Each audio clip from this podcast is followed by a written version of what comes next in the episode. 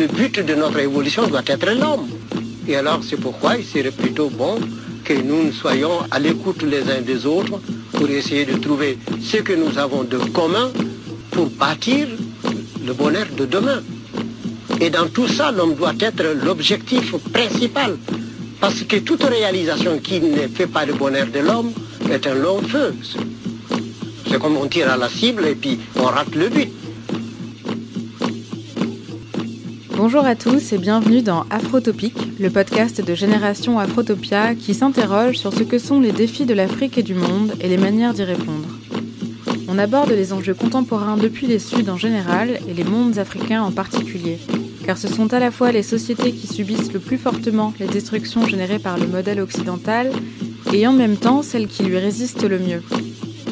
Parce que penser le présent à partir de l'Afrique monde est radical, cette radicalité est peut-être ce qui nous permettra de voir clair, de penser clair et d'entendre dangereusement, afin de nous rendre capables de réinventer le monde, nos manières de l'habiter et nos manières de nous relier. Dans chaque épisode, on reçoit un invité qui développe des idées ou des initiatives qui nous permettent de nous approprier un enjeu culturel, idéologique, écologique, économique, politique ou encore épistémologique afin d'alimenter nos réflexions et nourrir nos imaginaires pour entamer la fabrication d'un présent radicalement différent. Dans cet épisode, on rencontre Malcolm Ferdinand, philosophe et auteur d'un essai qui vient de paraître au Seuil, intitulé Une écologie décoloniale, penser l'écologie depuis le monde caribéen. Malcolm Ferdinand propose une conception de l'écologie radicalement en rupture avec son acception dominante. Une écologie décoloniale, une écologie du monde. Par-delà environnementalisme et colonialité, il développe un récit qui nous permet de penser la modernité depuis la perspective des mondes caribéens, un récit qui n'occulte pas l'existence des navires négriers du passé et du présent, des plantations d'ici et d'ailleurs, ni le sort de ceux qui sont dans les cales de cette modernité. Il nous propose un récit qui saisit le tout-monde, le tout-monde contemporain dans sa complexité, et qui permet de théoriser et de problématiser les enjeux du présent autrement. Ce récit propose une autre compréhension et une autre généalogie de la crise écologique, d'autres références, d'autres figures sont convoquées, et nous permet de comprendre que toutes les destructions sont construites, qu'elles s'inscrivent dans une histoire politique, sociale, économique, culturelle, ici celle de notre modernité occidentale et du monde qu'elle a configuré, autour de ce qu'il appelle un habité colonial de la Terre. L'ambition de l'écologie décoloniale, ce n'est pas seulement de changer de récit, ni de protéger l'environnement, ni encore de reconnaître les luttes antiracistes ou anti-esclavagistes, mais bien plutôt d'instaurer un monde, de réparer la double fracture qui sépare les luttes décoloniales des luttes environnementales pour retrouver la force nécessaire et enfin briser la cale du monde. Cette écologie décoloniale propose de quitter la plantation et son air. Elle nous permet de voir ce qu'il reste à faire et à défaire. Elle nous rappelle également que les coutilles qui séparent le pont de la cale se brisent des deux côtés, du côté des libres et des captifs, et que l'on a tous du travail, car la modernité nous a inculqué à tous des formes de l'habité colonial. C'est un livre passionnant et important qui réussit à tenir ensemble sans mettre de côté l'exigence de justice. On vous invite vraiment à le lire, parce qu'on n'a pas eu le temps de parler de tout dans cet épisode, et que c'est un essai qui a véritablement le pouvoir de transformer nos imaginaires et que l'écologie, c'est aussi une question d'imaginaire. Bonne écoute. Malcolm Ferdinand, bonjour. Bonjour. Vous êtes ingénieur en environnement et docteur en philosophie politique. Actuellement, vous êtes chercheur au CNRS et vous venez de publier un ouvrage intitulé Une écologie décoloniale, penser l'écologie depuis le monde caribéen, publié au Seuil dans la collection Anthropocène.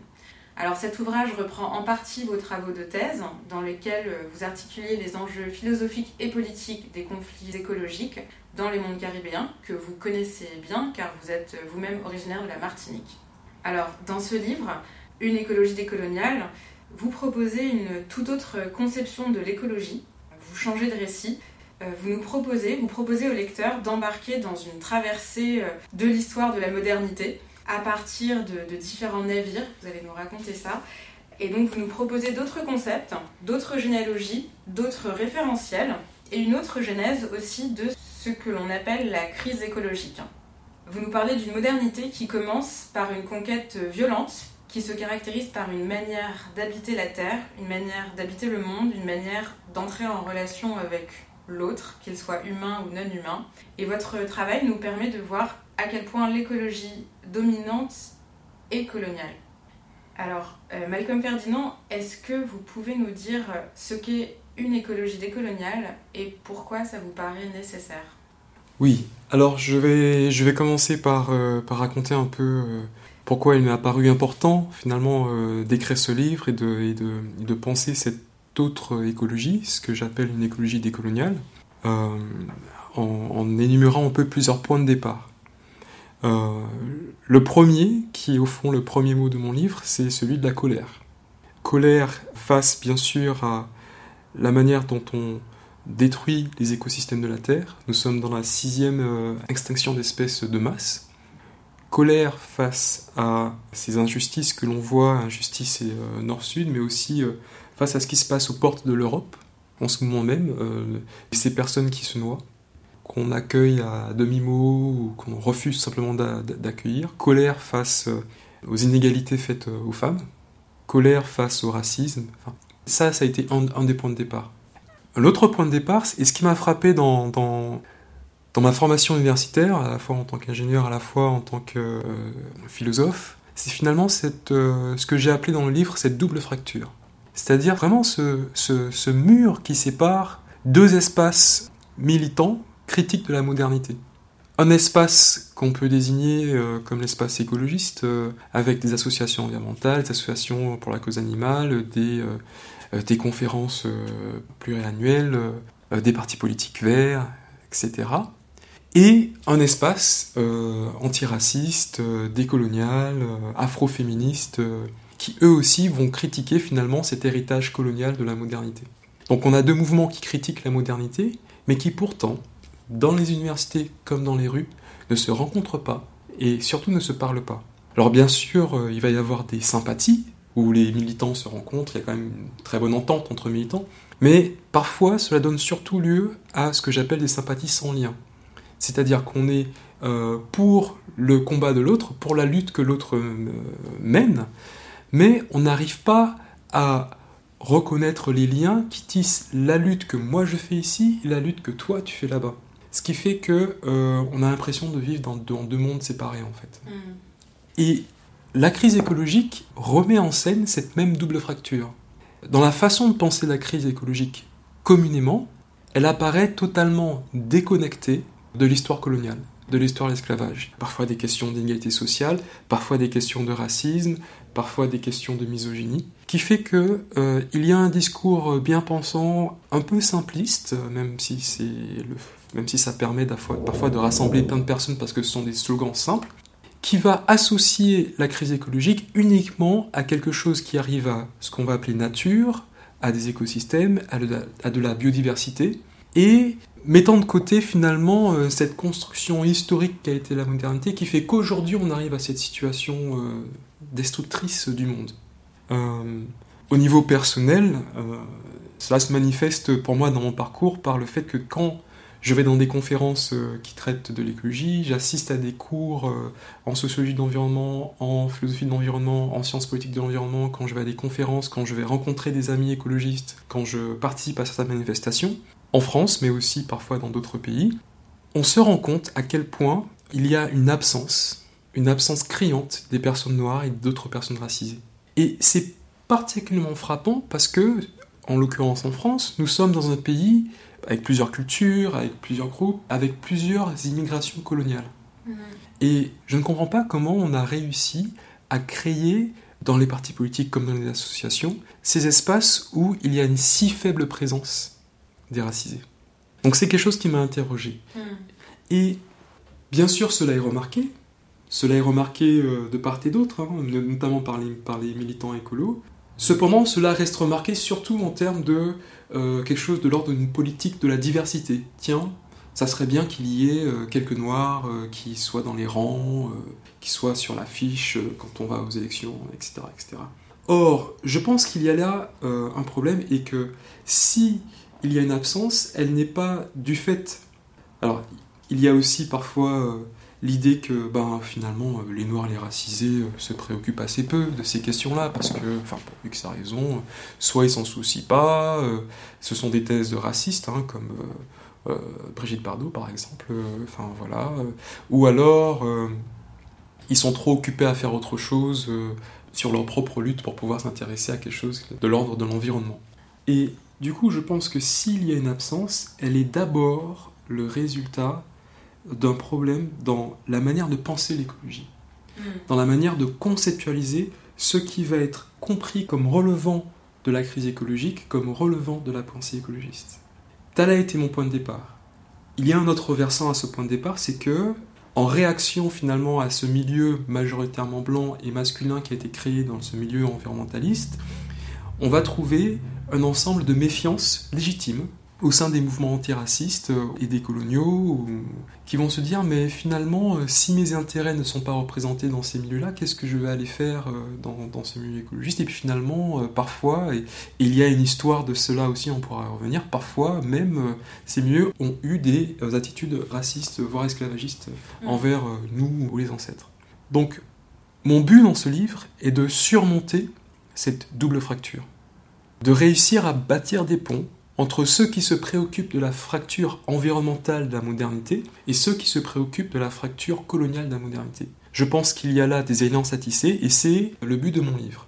Pour le faire, il faut par contre tisser un autre récit de ce qu'on a appelé la crise écologique, un autre récit de ce qu'on pense comme étant la modernité, mais pareil, un autre récit de ce qu'on pense comme étant l'histoire de la colonisation et l'histoire de l'esclavage. Mmh. Faisant des va-et-vient de, part et d'autre. Euh, donc je commence euh, par ce premier moment qui a été l'un des actes phares de la globalisation, la, conquête euh, des Amériques par les Européens, mais notamment 1492 avec Christophe Colomb qui arrive aux Amériques. Et l'idée étant de surmonter cette double fracture en montrant à la fois comment la colonisation a été non seulement un processus d'asservissement d'humains par d'autres humains, en mhm. l'occurrence euh, les peuples européens qui ont asservi les peuples euh, autochtones des Amériques. S'en est suivi un génocide, bien sûr, mais que ça a été aussi un processus de transformation, de destruction écologique extrêmement violent. Mhm. Et ce que je propose, c'est de penser ces deux dimensions en même temps. Et plutôt que de faire une énumération de différents aspects, bon, il y a la colonisation, il y a la domination politique, il y a les impacts environnementaux, non, de voir comment cela participe d'un même processus. Et ce processus, je l'ai appelé celui de l'habité colonial. Hmm. C'est-à-dire que la colonisation des Amériques, la colonisation des îles caribéennes, a été aussi une imposition d'une certaine façon de se penser sur Terre, d'habiter la Terre, de se penser dans le monde, de se rapporter à l'autre, de se rapporter à l'autre humain et non humain. Hmm. Et ça produit euh, euh, des effets, ou en tout cas ça construit euh, des structures économiques, politiques, des rapports environnementaux, enfin ça il y a eu des conséquences qui dépassent très largement la simple exploitation. Tout à fait. Tout à fait. L'exploitation est une des dimensions de, de la colonisation et de cette habité coloniale, mais c'est vraiment au niveau de la conception même de ce qu'est être sur Terre euh, qu'il faut comprendre ce qu'est la colonisation. Et si on la comprend comme ça, alors on va pouvoir se rendre compte que la décolonisation statutaire, le fait soit euh, d'avoir accès à l'indépendance, soit d'avoir accès à une forme de départementalisation comme euh, l'ont eu certaines îles, comme la Martinique, mais aussi Guadeloupe, etc., que la seule décolonisation statutaire n'est pas suffisante. Hmm on peut très bien reconquérir une souveraineté sur son territoire et pourtant reproduire les mêmes manières d'habiter la terre qui ont été imposées par la colonisation, c'est-à-dire de poursuivre cette habité coloniale. Hmm. C'est ce qu'on peut remarquer dans plusieurs îles des Outre-mer, à La Réunion, à Martinique, en Guadeloupe, où finalement, oui, 1848, on a eu la deuxième abolition de l'esclavage. Oui, 1946, nous sommes devenus des départements d'outre-mer avec une égalité euh, des droits sociaux. Pourtant, notre manière d'habiter ces terres, notre manière de se penser sur ces terres et de les occuper par une forme de puzzle de plantation n'a pas changé fondamentalement. Hmm. Et en parallèle, l'affaire du chlordécone qui fait beaucoup de bruit en ce moment est précisément ce symptôme-là. C'est-à-dire que pour pouvoir alimenter euh, un marché hexagonal lointain, Pour pouvoir permettre à certains actionnaires de faire des bénéfices, on a hypothéqué le futur des générations futures. On a pollué des terres pour plusieurs siècles et que c'était ça le but. C'est euh, poursuivre euh, la plantation, poursuivre cette économie euh, de, plantation. Dans le livre, vous montrez d'ailleurs, il y a un passage sur Toussaint l'ouverture, et vous montrez que l'économie de la plantation, l'économie plantationnaire, était tout à fait compatible avec l'abolition de l'esclavage, voire certains planteurs y ont même trouvé d'une certaine manière leur intérêt en fait à l'abolition de l'esclavage à ce moment-là. Donc en fait, vous parlez de, de la révolution de Haïti. Et ce qui est intéressant, c'est que c'est une façon de, concevoir les choses qui, euh, qui amène un peu plus loin euh, le, propos sur euh, l'indépendance et la révolution et qui permet de, de voir que, et de concevoir que les indépendances et les révolutions euh, quelque part, il n'y en a pas beaucoup qui ont été achevées, voire en fait, il n'y en a quasiment aucune, puisque nous sommes toujours dans une ère euh, euh, d'économie de plantation à l'échelle mmh. du monde et, de, et, que ce que l'on vit, c'est ce que vous appelez le, le plantationnocène. Oui, alors, tout à fait. Je pense que la révolution haïtienne est l'un des faits politiques les plus importants de l'histoire de la modernité. Ça, il faut que ça soit clair. Euh, première nation, euh, première république noire euh, face à toutes les nations européennes en 1804, c'est quelque chose d'extrêmement fort. Je pense cependant que il faut réussir à penser cette révolution à venir, parce que bon, à penser ce qu'il reste à faire, à penser ce qui nous a hérité quand même de la colonisation. Et que oui, au lendemain de l'insurrection anti-esclavagiste, l'ouverture des salines, que la révolution haïtienne n'a pas nécessairement changé dans ses principes les manières d'habiter la terre. Hmm. Que la plantation restait le, modèle euh, connu, euh, mais cela n'est pas uniquement le fait des protagonistes de la révolution haïtienne. C'est-à-dire que Toussaint Louverture pensait, et, euh, et par la suite, que pour pouvoir solidifier ou conserver la liberté des siens, il fallait pouvoir continuer à fournir en sucre et en café les autres nations, euh, que c'était là la seule voie possible mm. pour pouvoir défendre la liberté. Donc c'est un système qui est extrêmement complexe et qu'on ne peut pas tout seul dans son coin euh, tout renverser, que malgré tout on est dans des systèmes d'interdépendance et c'est aussi ça les autres formes de domination. Que quand la France exige qu'Haïti rembourse son indépendance, que comment Haïti va rembourser son indépendance ou va payer des indemnités euh, aux planteurs esclavagistes, euh, ben ça va être en développant encore plus cette économie de plantation qui est une économie destructrice, qui est misogyne, qui ne nourrit pas nécessairement le, peuple. Donc on voit comment tout, tout, s'enchaîne. Et ce qui s'est passé dans les anciennes colonies françaises comme euh, à la Martinique et la Guadeloupe, c'est exactement la même chose. C'est-à-dire, on s'est dit, vu que le plus important c'est la poursuite de la plantation, c'est pas grave si on abolit l'esclavage, à condition qu'on mette en place des mesures qui permettent aux anciens esclaves de rester sur la plantation et de continuer à l'alimenter, ou alors d'aller chercher à travers l'engagisme d'autres personnes en Afrique, en Inde et en Chine. Fixer un salariat, euh, développer un... En fait, finalement, abolir le statut d'esclave, mais pas la condition en réalité. Exactement. Et ce que j'appelle le plantationnocène, avec d'autres, hein, je ne suis pas le premier à employer ce terme, c'est en réponse à un terme qui est, lui, environnementaliste, proposé entre autres par Paul Crutzen.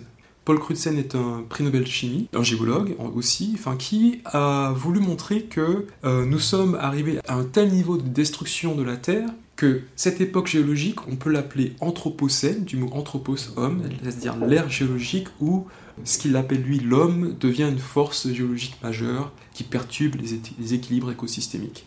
Très bien, euh, entreprise très louable. Le problème étant que ce mot, l'homme, est et demeure une posture coloniale. Parce qu'en fait, on occulte non seulement les différentes hiérarchies et dominations sociales au sein même des hommes, des humains, parce qu'en fait, l'homme, comme dirait Anna Arendt, n'agit pas. L'homme est l'invention de Dieu, mais ce sont les hommes ou les humains qui agissent. Qu'il y a toujours une pluralité d'acteurs en lien, et on les occulte. En l'occurrence, on occulte les différents rapports entre maître et esclave, entre hommes et femmes, euh, et aussi entre humains et non humains. Et pour pouvoir attirer l'attention sur cette diversité et cette complexité d'acteurs, le terme de plantation est beaucoup plus intéressant. Donc c'est plantation donne plantation océane. Hmm. En retour, là où je propose aussi un autre terme pour qualifier cette terre géologique, c'est le terme de négrocène, du mot nègre. Pourquoi? Parce que la plantation a toujours été associée avec l'afflux ou le recours à ces formes de main-d'œuvre, ces, ces êtres humains mais aussi non humains, dont seule la valeur énergétique compte. Seule la capacité de labeur est, est recherchée, mais la voix, la dignité, la place au monde, la vie sociale est mise de côté. C'est ça le nègre. Et du coup, comprendre que cette ère géologique dans, laquelle nous sommes, c'est aussi l'ère où on a produit, on a désigné tout un ensemble de personnes euh, comme étant des personnes qui n'ont pas de place au monde, dont leur fonction est seulement d'alimenter les désirs euh, de certains maîtres de plantation. Mmh. Des biens meubles. euh, Des biens meubles, comme ils étaient qualifiés dans le code noir. ex- exactement. Et aujourd'hui, en fait, on retrouve ce qui procède de cette lecture du monde ou représentation des choses dans les indicateurs euh, de mesure euh, de euh, la richesse d'une nation d'un pays à travers le calcul notamment de- des choses comme le PIB.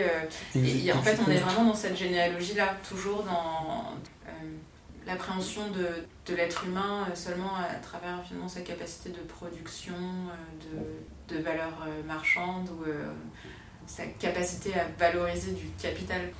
Oui, tout à fait, tout à fait. Il y a un autre terme aussi qui est, qui est en vogue, qui est celui de capitalocène, qui permet de, de- de qualifier cette, euh, cette ère géologique. Et ce qui est intéressant, et ce qui est même parfois euh, comique, mais frappant, c'est le fait que la modernité a connu euh, cinq siècles Hmm. de colonisation, d'entreprises coloniales, de génocide, de crimes contre l'humanité, de guerre. Et ce sont ces, ce sont ces actions hein, qui ont euh, donné lieu à la crise écologique, à la dégradation environnementale, à la perturbation des écosystèmes. Et ce qui est frappant, c'est que pour répondre à cette crise, les environnementalistes, en tout cas une pensée environnementaliste s'est développée, affirmant la nécessité que je partage de prendre en compte euh, les écosystèmes, les non-humains, les animaux, les, les cours d'eau. euh. Ils ont mis en place cependant une manière de penser ces changements qui fait fi de toute cette histoire, Hmm. Des conditions de la production de ces destructions. toute cette histoire coloniale, toute cette histoire esclavagiste. Et cela se remarque par exemple aux différentes figures, aux différents penseurs, souvent des hommes, mais aujourd'hui euh, on sait qu'il y a bien plus qu'il y a des, des penseurs femmes euh, extrêmement intéressantes, comme Vandana Shiva, euh, ou ici Emilia H, ou enfin voilà, un ensemble de personnes. Ils ont pris comme figure phare des hommes dans des sociétés postcoloniales et post-esclavagistes, mais qui n'auraient eu qu'un souci pour une nature vierge, pour aller vite. Hmm. Que ce qui pose problème serait seulement la conservation d'espaces dits naturels, mais que les conditions politiques et sociales qui ont permis la destruction ou la menace de ces espaces naturels n'importent peu. Parmi ces hommes, on va trouver des figures comme euh, John Muir, un Américain qui est célèbre aujourd'hui, alors en plus aux États-Unis, pour avoir été l'un des premiers euh, instigateurs de ces parcs euh, naturels, comme le parc de Yosemite euh, sur la côte ouest en Californie. Mais des hommes aussi comme Pierre Poivre, ce Français au XIXe siècle qui a mis en place les premières politiques de conservation de forêts à l'île Maurice, on appelait l'île de France. La liste est longue, on peut, arriver à Henri-David Thoreau, on peut arriver à Aldo Léopold, on peut arriver à Arnonès, euh, voilà, un ensemble des penseurs. Et quand on va dans les textes, quand on lit par exemple ce qu'écrit John Muir, à titre personnel, je trouve ça extrêmement violent, extrêmement choquant, ce qu'il écrit sur les Noirs, ce qu'il écrit sur les, euh, sur les Indiens.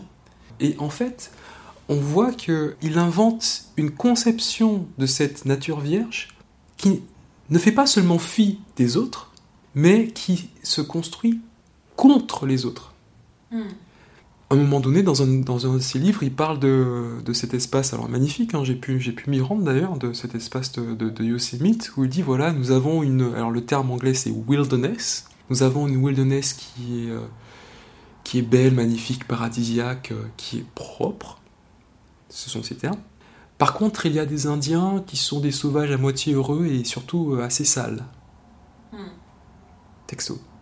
John Muir est aussi quelqu'un qui, euh, à un moment donné, euh, se rend à Cuba. au 19e siècle, il me semble que c'était 1868. euh, En tout cas, il se rend à Cuba au moment où Cuba est encore un pays esclavagiste. C'est-à-dire où encore il y a des, des êtres humains qui sont en esclavage. Vous savez que Cuba est le- a aboli l'esclavage en 1888, hein, enfin en 86, euh, des- l'un des derniers pays à abolir l'esclavage avec aussi le Brésil. Et pourtant, là, il passe un mois à La Havane à, à faire ce qu'il fait de mieux, c'est-à-dire à herboriser, à aller voir les plantes, à aller voir les animaux, à aller voir les coquillages. Et il s'y plaît. Et je pense que, voilà, il y a aussi un, un monde, entre guillemets, naturel qui est important de reconnaître. Par contre, ce qui est frappant, c'est que l'attention qu'il porte euh, au noir est non seulement inexistante, mais quand elle existe, elle est extrêmement euh, dégradante. Il dit avoir rencontré à Cuba les noirs les plus laids de toute l'histoire qu'il a rencontrés. Alors qu'il s'émerveille devant euh, les coquillages. Voilà, les, les- les noirs les plus laids. Enfin, ce, ce- ce sont les termes. Donc c'est donc c'est choquant, c'est violent, euh, ça a été mis de côté, et je pense qu'on ne peut pas euh, dissocier finalement cette construction euh, raciale et coloniale de cet espace naturel de ces... euh, Enfin voilà, on peut, peut pas dissocier la construction d'un espace naturel vierge d'homme de, ces présupposés euh, coloniaux et, esclavagistes. Donc en fait, une écologie environnementaliste reproduit euh, la matrice de pensée de la colonialité.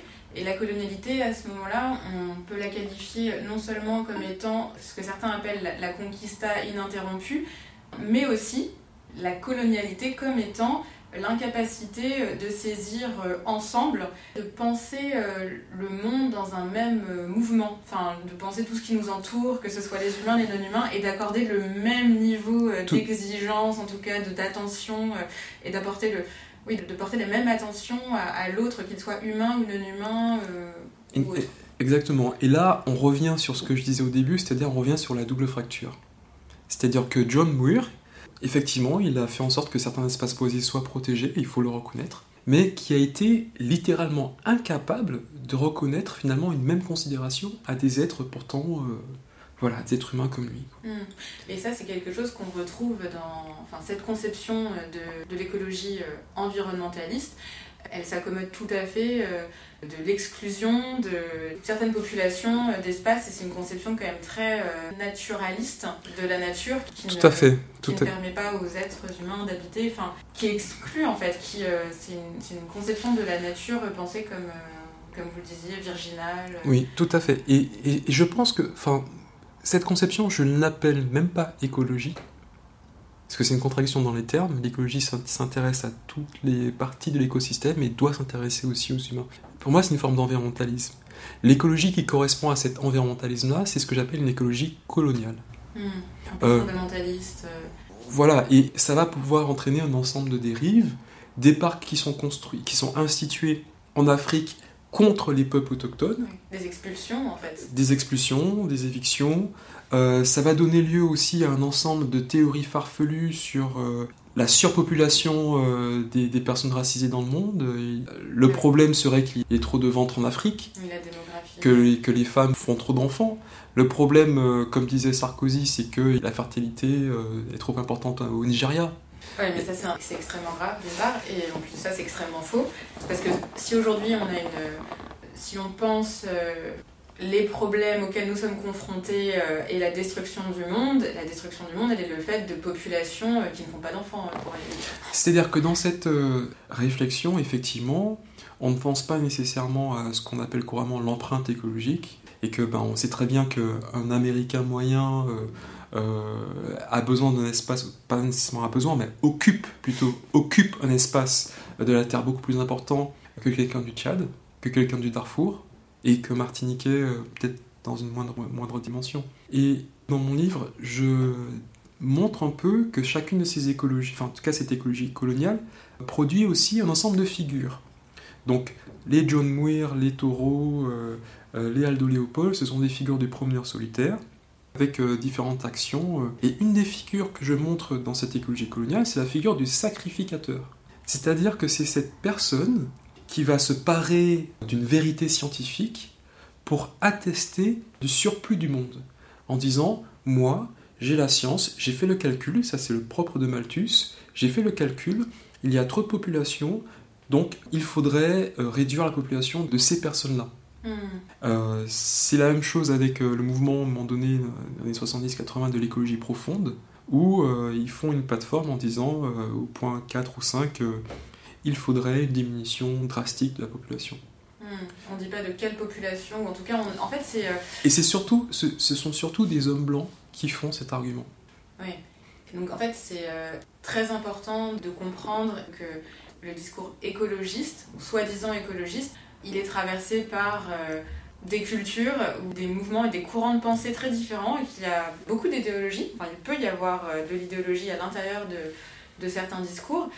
Et, et que, en fait, ce qui est présenté comme étant euh, des faits, euh, justement ce que permet l'abstraction que permet euh, les chiffres et le discours expert et soi-disant scientifique, c'est de présenter comme neutre quelque chose qui en fait est complètement politique. Parce que Malthus en son temps prônait la, la, diminution des naissances c'était un, un, discours politique c'est pas un discours scientifique c'est un discours politique de la même manière que lorsqu'en 1972 euh, le rapport du Club de Rome, euh, le rapport Meadows, a été euh, publié. Il proposait d'abord, principalement, plutôt au regard de la consommation des ressources sur la planète, proposait de plutôt ralentir l'économie des sociétés industrialisées de ralentir sur, en fait, de poser en quelque sorte des limites à la croissance, à une forme de croissance. Et il y avait aussi un point sur la démographie, mais ce qui était beaucoup mis en avant, c'était quand même l'idée que euh, les sociétés industrialisées consomment trop globalement et euh, la planète ne peut pas suivre. Et donc c'était aussi déjà un ça, politique mais qui n'était pas orienté de la même manière. C'est-à-dire que je pense qu'on peut concevoir, euh, on peut réfléchir, enfin je ne suis pas pour rejeter toute la démographie, je pense qu'on peut réfléchir des fois à, à, voir dans quelle direction on oriente le flux démographique, mais je pense que parler de ces questions sans mentionner ces inégalités de consommation des ressources de la Terre, là on est dans une posture coloniale. Et là on est dans une posture totalement idéologique, totalement politique, où au fond on construit un mur autour de nous, de nous euh, dont le centre est soit aux États-Unis, soit dans une Europe de l'Ouest, face à un eux qui, comme par hasard, se retrouve euh, ce eux de, issu de l'ancienne colonisation, euh, les Indiens, les Africains, et aujourd'hui les Chinois sont ceux qui menaceraient, pareil, cette modernité occidentale. Hmm.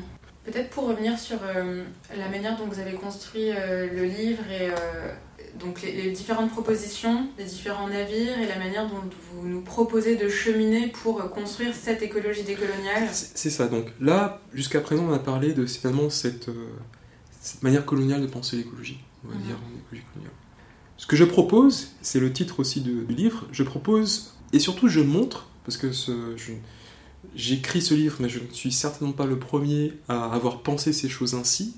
Je ne fais que pointer et montrer l'existence d'une autre genèse du souci écologique, d'une autre manière de penser cette crise, qui remonte euh, au moins avant 1492, où là il y a des populations autochtones, euh, notamment des Amérindiens, des Kalinago, des Taïnos, dans, les Caraïbes, qui, qui ont d'autres pratiques, euh, d'autres manières d'habiter la Terre, d'autres manières de se penser au monde. Mais même aujourd'hui, je montre qu'il y a une manière de concevoir la crise écologique qui est intimement, inséparablement associée à cette quête d'émancipation, à cette demande d'égalité et à cette recherche de justice. Hmm. C'est ce que j'appelle une écologie décoloniale. L'écologie qui à la fois se soucie de la préservation des écosystèmes, à la fois se soucie de la dignité, euh, particulièrement la dignité des, racisés et, des femmes. Euh, quand on parle d'écologie, on parle de pensée de la Terre et du monde. Et ces pensées sont toujours bercées au sein d'imaginaire. L'imaginaire qui a animé et qui berce encore euh, la plupart des discours écologistes est ce que j'appelle l'imaginaire de l'arche de Noé. Hmm. C'est-à-dire qu'on a l'idée qu'il y a un déluge qui, se, qui, va arriver, euh, le fait que le réchauffement climatique euh, entraîne la fonte des glaces qui va en retour faire monter le niveau des eaux rend bien compte de cette image, d'un déluge qui arrive, de cette montée des eaux, comme c'était parlé, qui a, commencé. Et face à cette montée des eaux, il faudrait qu'on construise une arche. Hmm.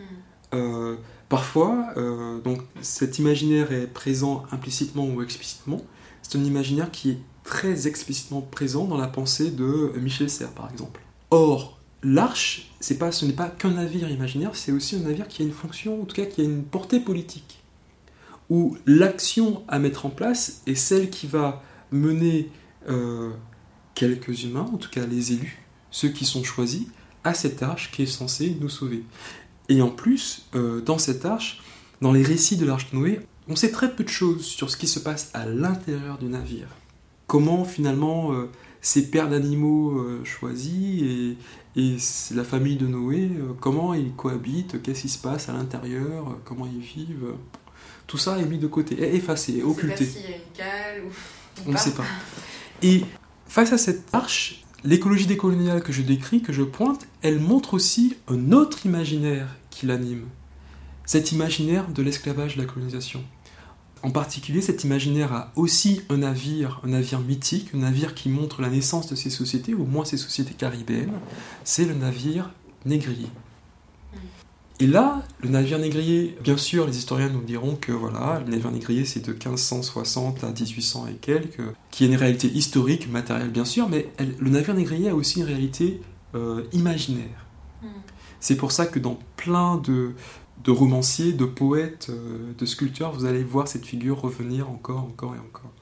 Or, l'avantage, si je peux dire, de cette, du navire négrier comme, comme imaginaire, c'est qu'il montre la réalité sociale et politique, enfin l'immédiateté de cette expérience. C'est-à-dire qu'on ne peut pas, ce n'est pas parce qu'il y a une tempête écologique à l'horizon que l'expérience de domination à l'intérieur même de la cale est évacuée.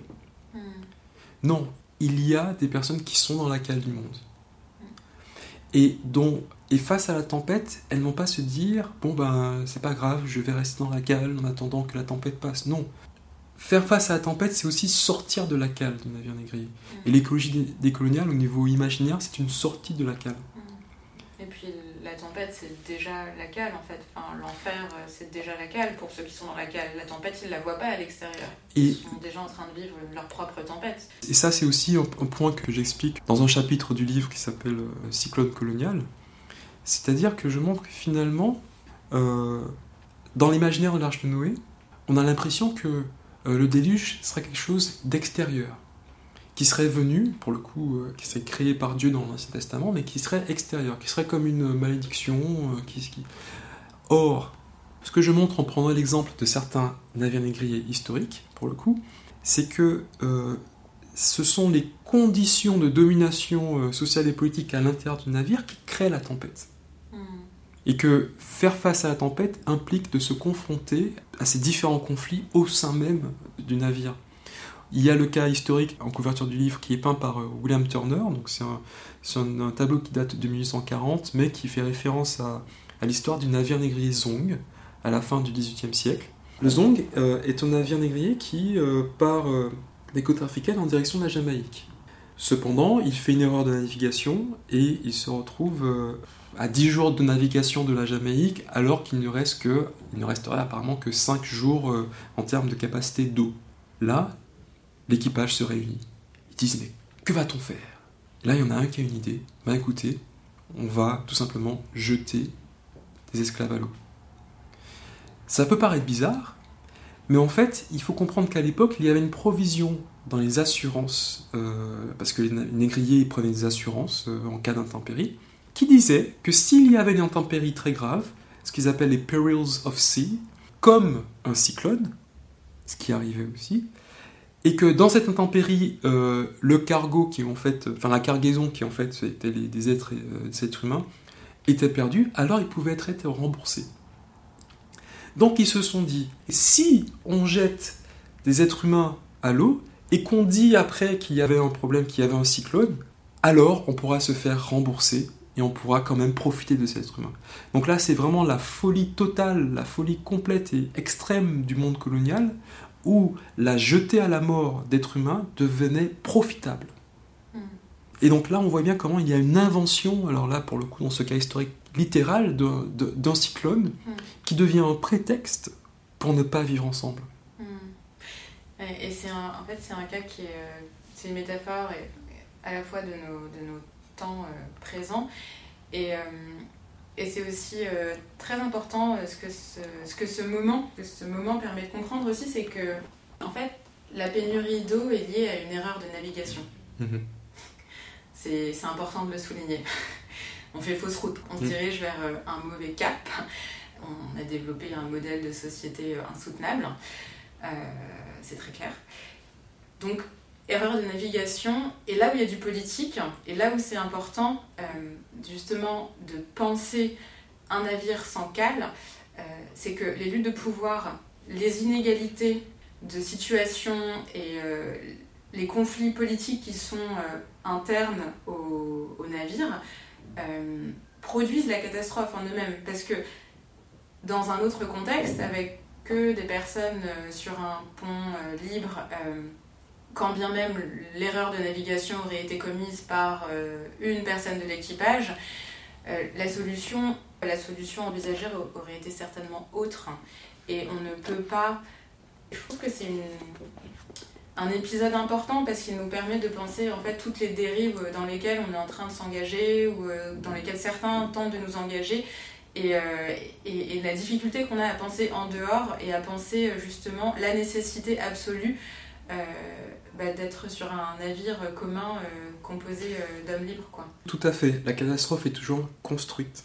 Mm. Même si l'aléa euh, peut être naturel dans certains cas, comme les tremblements de terre par exemple, la catastrophe est construite. Et là, pour, en ce qui concerne les cyclones, on sait que le réchauffement climatique augmente l'intensité de certains cyclones, et on sait que ben, c'est une partie de la population qui contribue majoritairement au réchauffement climatique, mais que par exemple des pays comme ceux de la Caraïbe sont ceux qui vont en souffrir le plus ce rapport entre un cyclone qui finalement va venir renforcer la position de dominant des, dominants et exacerber la domination des dominés, c'est quelque chose que Aimé Césaire avait déjà remarqué. Alors, dans cette entreprise de l'écologie décoloniale, de donner un autre récit, euh, il m'a fallu aussi faire appel à d'autres références, mm. à d'autres auteurs.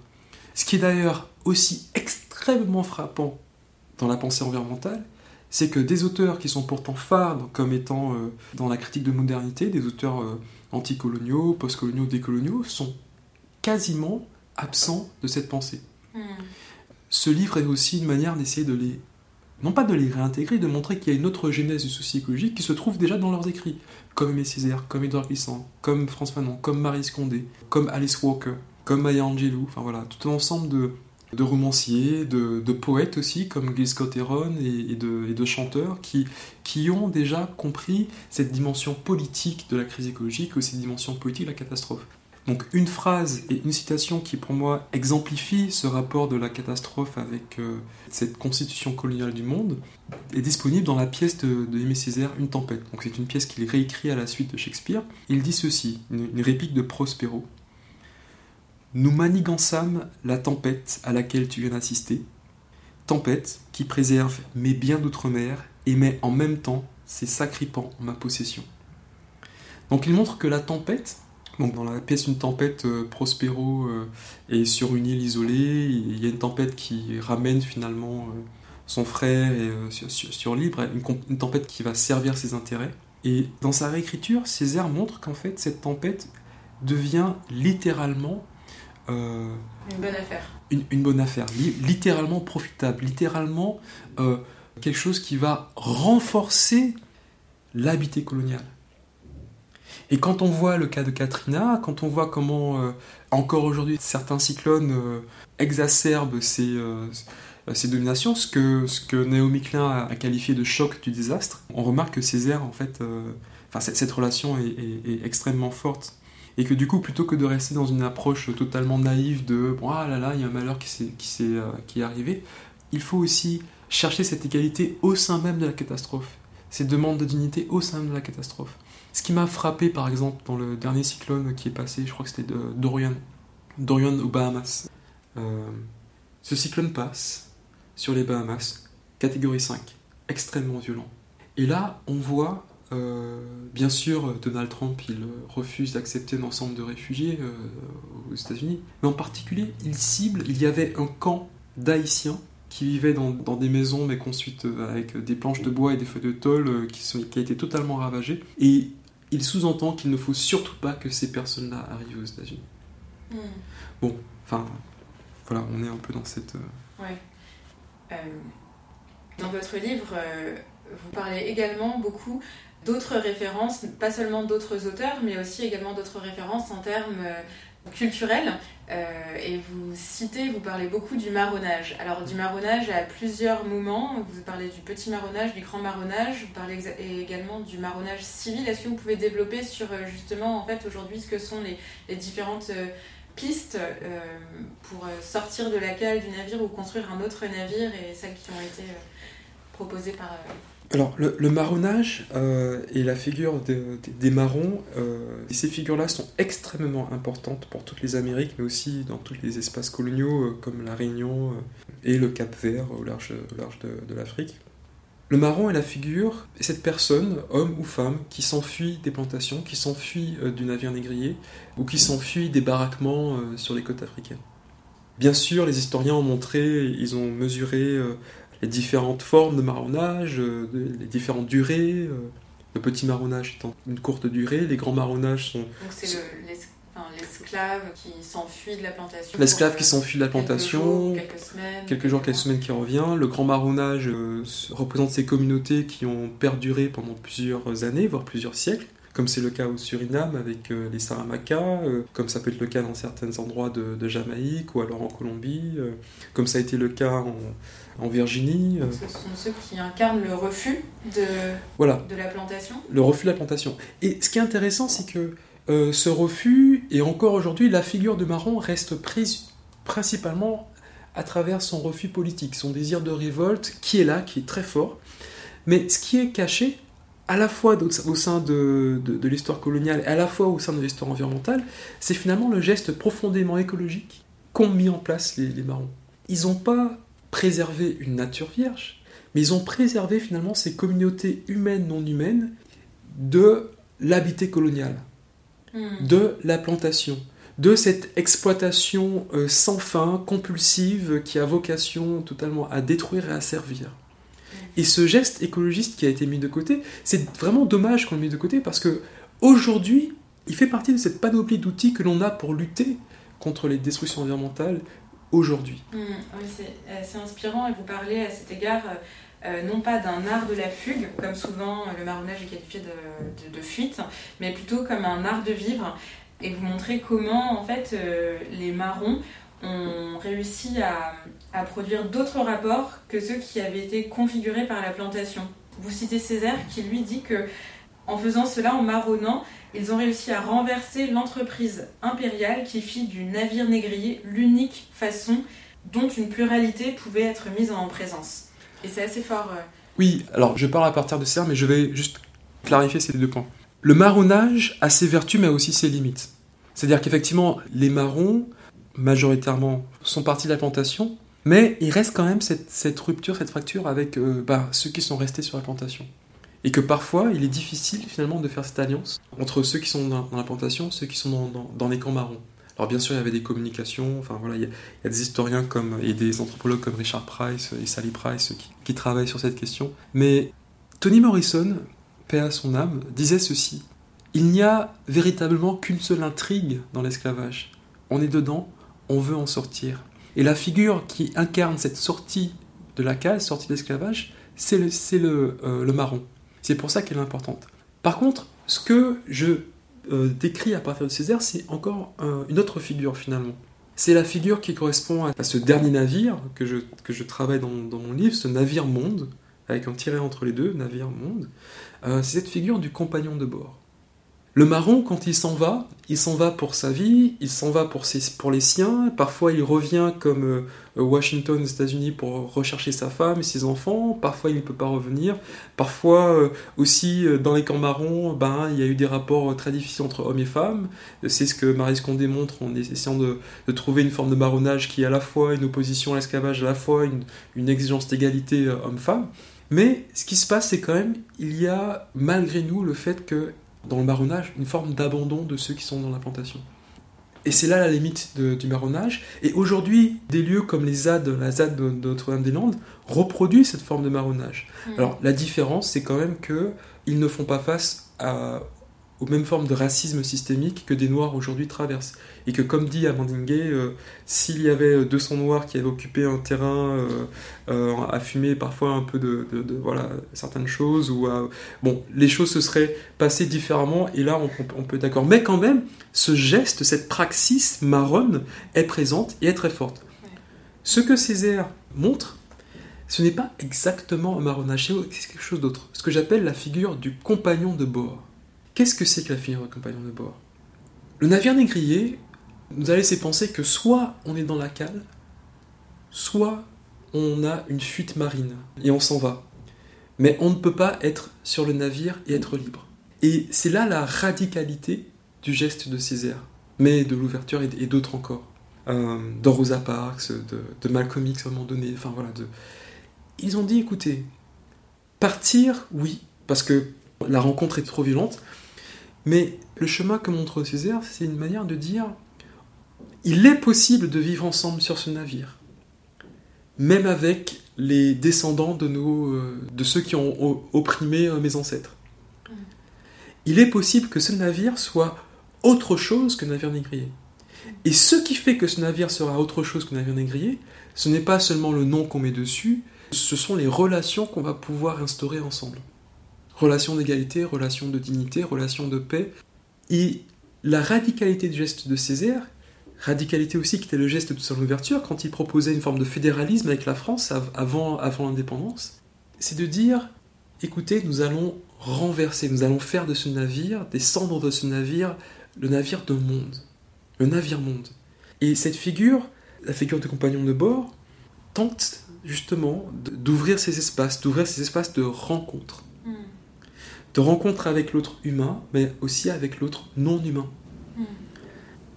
Et comment, euh, très concrètement, du coup, aujourd'hui, la question, c'est comment est-ce qu'on parvient à, à produire euh, les conditions de cette rencontre euh, J'imagine que c'est un peu ce à quoi vous, alors, de répondre aussi. Oui, parce que il y a, il y a une tendance, on va dire, assez simpliste, à, notamment euh, une, lecture totalement euh, erronée et partielle de l'œuvre de Glissant sur la créolisation, ou et même de Chamoiseau, enfin voilà, ou, sur l'hybridité avec Omibaba, qui va dire, bon voilà, nous sommes tous créoles, nous sommes tous métis, donc c'est bon, ces questions d'injustice et d'inégalité, on les met de côté, de toute façon, voilà. Non. Pour que cette rencontre puisse se dérouler dans des conditions dignes, il est nécessaire d'instaurer ce que j'appelle un pont de la justice. Alors le pont, j'aime bien ce, terme parce qu'il veut dire au moins deux choses. D'abord le pont qui permet de passer d'une rive à une autre, mais aussi cet espace de rencontre qu'on voit dans des films des fois comme Star Trek ou alors c'est-à-dire oui le pont Captain on the Bridge et sur le pont alors Star Trek euh, la science-fiction a, sa place dans, dans, réflexions est intéressante parce que euh, sur le pont il se passe des rencontres entre des êtres qui ont des qualités totalement différentes qui ont des, histoires qui sont des qui ont parfois sont même des espèces totalement différentes et ce pont qui permet la rencontre pour moi doit être un pont de justice. Mais attention, ce n'est pas seulement une justice contemporaine, ne me tue pas aujourd'hui, ou alors donne-moi une égalité euh, de, salaire, de place, etc. Bien sûr. C'est aussi une justice transgénérationnelle entre le, passé, le présent, le futur. Parce que c'est aussi ça euh, dont il est question dans le monde d'aujourd'hui, dans la crise écologique aujourd'hui. Les émissions de gaz à effet de serre que l'on émet aujourd'hui sont celles qui vont réchauffer la planète de nos enfants. La température que l'on connaît aujourd'hui est le résultat des émissions qui sont passées il y a quelques dizaines d'années. Ce que je demande, ce que je propose en tout cas, ce que j'exige aussi, c'est que cette justice transgénérationnelle qui est déjà en place, qui est déjà pensée dans ces questions, notamment avec les protocoles de Kyoto, avec les accords de, Paris, euh, la COP 21, je demande à ce que cette justice transgénérationnelle soit sortie de l'impasse de la double fracture.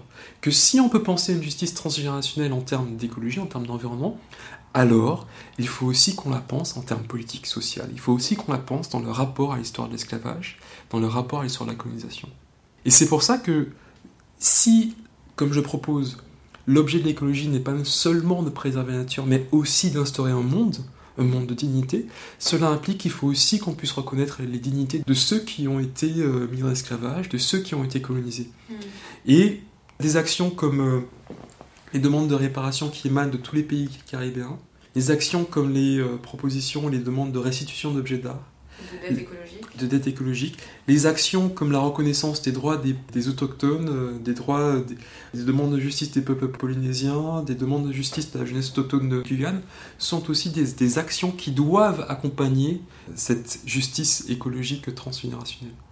Et je pense que c'est la justice qui peut être garante d'une véritable euh, rencontre, rencontre qui, elle, à mon avis, elle seule peut donner lieu à un monde, Mm. un monde commun.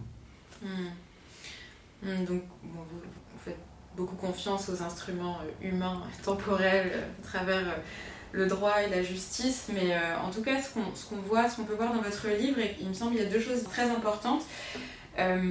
C'est que peut-être la première chose à faire, c'est la déconstruction, comme vous le faites, du, discours sur la modernité. Au fond, réussir à voir que depuis cinq siècles, on a construit un monde. Des hommes ont tenté de construire des, des paradis, mais ça s'est fait au prix de la construction euh, d'enfer. Il faut réussir à le penser ensemble, ce qu'on n'arrive pas à faire encore aujourd'hui. Et donc la construction d'un nord, d'un sud, euh, de centre et de périphérie. Et que le processus par lequel cette modernité s'est construite, euh, à travers l'idéologie du développement, le mythe du progrès, il faut qu'on réussisse à voir les limites de cette société développée et en tout cas à voir que ces sociétés-là ne sont que euh, la partie euh, du pont, euh, du navire négrier. En fait, que les sociétés qu'on a réussi à produire, les sociétés du Nord, ce sont des navires négriers. Et, Mhm. et que du coup, ça implique aussi, comme d'autres penseurs décoloniaux, je pense notamment à Arturo Escobar, colombien, anthropologue colombien, qui pense aussi une, une réelle critique du développement et de, du mythe du développement. Et que ce qui nous reste aujourd'hui à faire, les générations futures, mais, mais celles du présent, c'est euh, la proposition d'un autre développement qui ne passe pas par le saccage du monde des autres, par le saccage d'une partie du monde dans tous Mm. les cas. Et que pour ça, euh, vous en parlez dans votre livre, il est important d'avoir une conviction très forte, à savoir celle que d'autres manières euh, d'habiter la Terre et d'habiter le monde sont possibles. Quoi. Tout à fait. Alors, première chose, l'écologie décoloniale est une écologie de lutte. Euh, le- le- la justice et le droit sont des outils pour la lutte, comme il y en a d'autres. Mhm. Euh, On n'a pas parlé du marronnage euh, civil et de la désobéissance civile, mais voilà, le marronnage civil est aussi, enfin, et le fait que la lutte, en tout cas la lutte des racisés et des noirs pour sortir de la cale négri- négri- du négrier euh, aujourd'hui, ou de la, la cale du monde, la cale de la modernité, est une lutte qui doit concerner tout le monde. Ouais. Et ce n'est pas une lutte qui concerne que les noirs et les racisés. Et que dans l'histoire, il y a aussi des personnes. Quelqu'un qui m'impressionne énormément, c'est John Brown, le capitaine John Brown. C'est un blanc américain au 19e siècle qui a une telle aversion pour l'esclavage qu'il décide, avec sa femme, avec ses enfants, de s'engager pleinement dans la lutte euh, anti-esclavagiste, lutte armée. lutte armée. Lutte armée au point où ben, il est pendu pour sa lutte, deux ou trois de ses enfants meurent dans cette lutte, tout ça parce qu'il était convaincu que finalement l'autre en face de moi est un être qui est digne et que je veux faire un monde avec lui. Donc il faut comprendre que, euh, de manière métaphorique, l'écoutille qui sépare la cale du pont, elle se brise des deux côtés. Elle se brise depuis l'intérieur de la cale, c'est ce que nous montre la Haïti. Elle se brise depuis le pont. C'est ce que nous montre John Brown, mais c'est ce que nous ont montré aussi un ensemble d'hommes et de femmes blancs qui se sont euh, engagés pour la lutte anti-esclavagiste. Donc ça, c'est pour le marronnage civil. Et encore deux choses. Euh, le navire négrier, c'est plus qu'une embarcation historique. C'est un schéma de rapport entre, différents groupes d'êtres humains. C'est- vraiment euh, c'est un dispositif. Dispositif qui peut ne pas prendre les mêmes formes aujourd'hui, mais se reproduit. Et effectivement, comme l'ont remarqué euh, Patrick Chamoiseau et, et Christiane Taubira-Delanon, euh, ce qu'on voit aujourd'hui, euh, jour après jour dans la Méditerranée, c'est bien trop familier. C'est extrêmement révoltant. Ce que, vous disiez, sur lequel je veux insister, avoir déjà en tête qu'il y a d'autres manières d'habiter la Terre.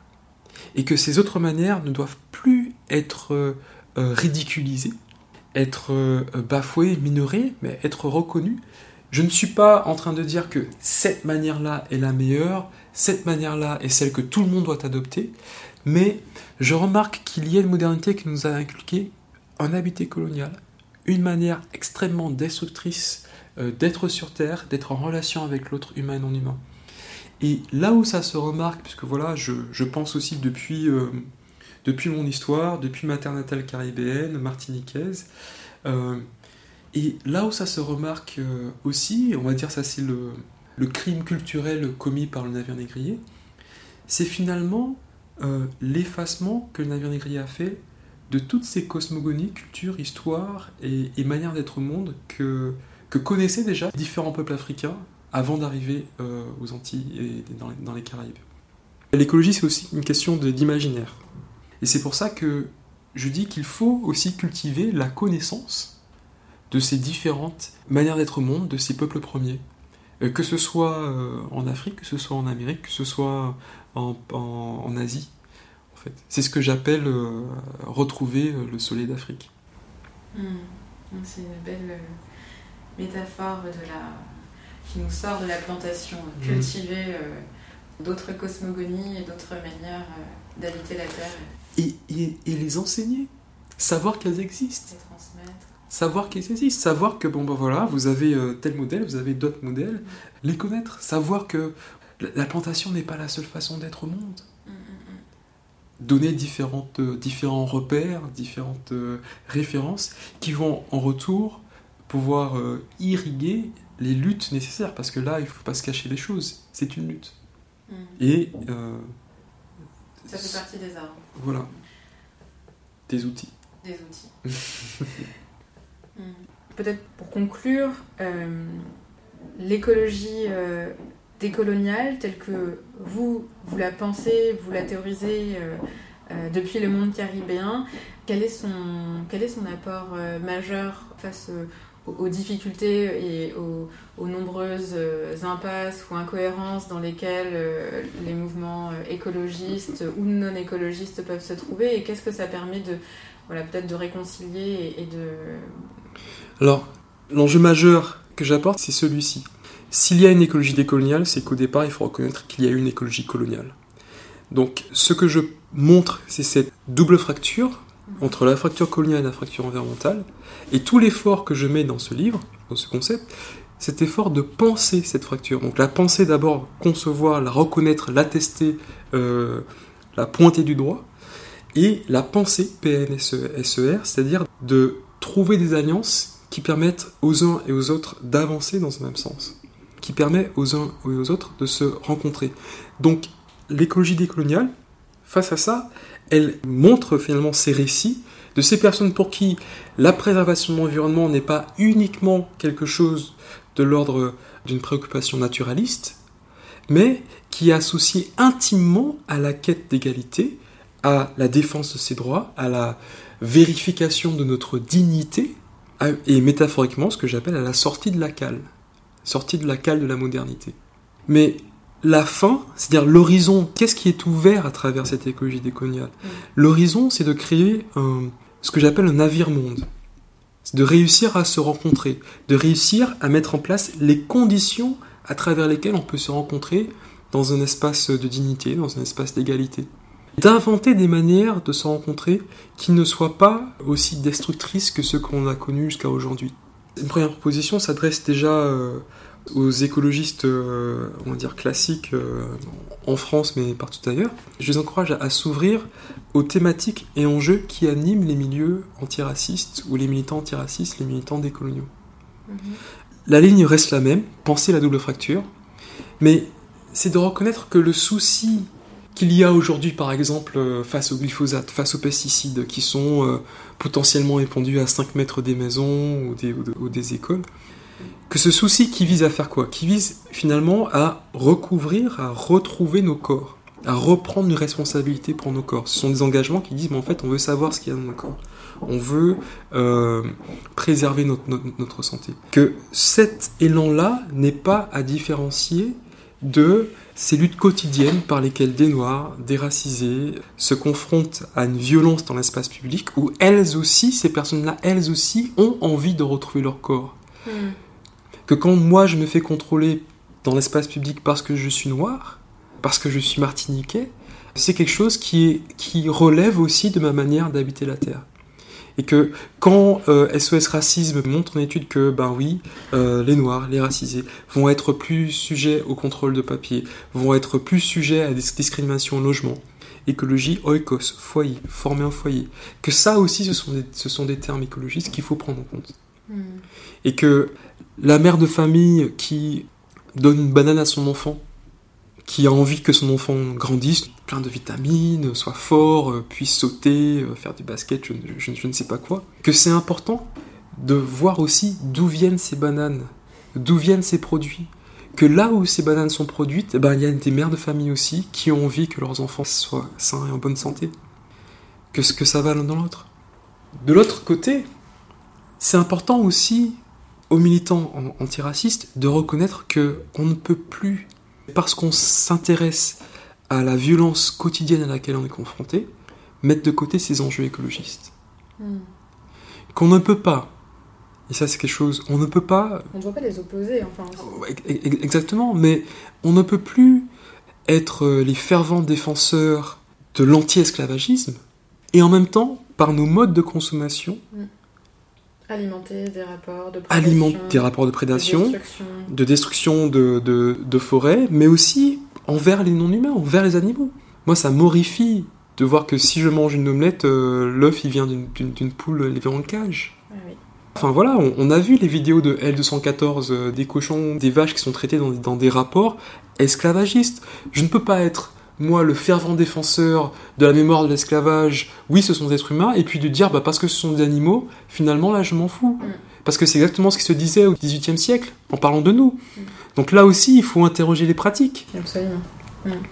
Ouais, donc cette écologie décoloniale, telle que vous la concevez, quelque part elle abat des frontières qui peuvent aujourd'hui être érigées entre différents mondes et euh, est-ce que vous montrez à travers cette idée par exemple que ben, la manière dont les corps euh, blancs aujourd'hui euh, privilégiés euh, se sentent agressés par des pesticides ou autres et donc se protègent, en tout cas se prémunissent. D'ailleurs, c'est une manière très très individualiste de penser l'écologie, mais en tout cas donc euh, en mangeant bio par exemple et en préservant la terre, en du coup n'encourageant pas une agriculture euh, mécanisée ou qui emploie des phytosanitaires, euh, comprendre que bah, dans d'autres contextes, d'autres personnes se retrouvent euh, confrontées au même souci de la préservation d'elles-mêmes, Mm. mais à travers euh, d'autres euh, d'autres menaces en fait, enfin, qu'elles font l'objet d'autres menaces et que donc euh, voilà, il faut peut-être ce que vous proposez, c'est de dépasser un petit peu les, les formes que prennent les, les différents dangers auxquels sont exposées différentes populations et de, et de faire monde, c'est de se dire que ce que l'on souhaite tous, euh, au fond, c'est de mener une vie bonne et ne pas porter préjudice à autrui. Et que à travers cette question-là, on, on peut essayer Habiter ensemble la Terre. d'habiter ensemble la Terre. habiter ensemble dans des conditions de- d'égalité, de, dignité. Enfin, je crois que je, je crois qu'on aspire tous à ça, mais ça implique bien sûr de- d'interroger nos propres manières dont on habite la terre, ce qu'on consomme, ce qu'on fait. Euh, pour tisser un peu cette euh, cette double fracture entre fracture coloniale et fracture environnementale, je me suis servi de noms de vrais navires négriers et j'ai raconté dans des, petits paragraphes en fait les histoires de ces navires négriers avec une certaine liberté de prose. Donc chaque chapitre est précédé en fait de ces, de, ces noms de vrais navires négriers afin de mettre en exergue un certain point. Donc là je vous propose peut-être pour terminer de vous lire juste un extrait du dernier chapitre qui s'appelle Une écologie du monde, deux points, sur le pont de la justice. Et là je parle d'un navire qui s'appelle Justice, un navire négrier qui s'appelle Justice de 1670. Au départ du Havre, le 1er novembre 1669, le navire Justice s'élance dans des eaux qui lui sont nouvelles. Sur le pont lumineux, clamant haut le nom de sa frégate de 365 tonneaux, le capitaine d'Elbé s'apprête ici-bas, dans l'ombre de la cale, à faire l'œuvre des injustes. Au port d'Adra, sur la côte africaine, À mesure que les 434 daignés furent montés à bord, la justice se taisait. Alors les embarqués se mirent à rêver, de navire à la hauteur de son nom. Ils briseraient leurs chaînes et remonteraient sur le pont. L'équipage ferait de l'hospitalité leur cap véritable. Certains installeraient des tables et des chaises ouvertes à toutes les peaux et sentiences, pour discuter du monde et des chemins possibles ensemble, des danses, des amours, des cuisines et des paysages. Maintenus par une corde au-dessus de la mer, d'autres peindraient à nouveau sur la proue les lettres de justice. Un sursaut houleux et une douleur aiguë aux échines vers rappeler les parois acérées de la cale et interrompre ces rêveries collectives. Une centaine ne se réveillait pas. Le 7 juin 1670, 334 autres furent expulsés hors de justice sur la rive caraïbe de la Martinique. Reste ce rêve, qui s'est en désir porté par des millions de mains et de pattes, d'ailes et de nageoires, de branches et de montagnes, de terre et de cours d'eau. Voilà. Ce rêve de justice. Merci beaucoup. Merci à vous. C'était Afrotopique, le podcast de Génération Afrotopia.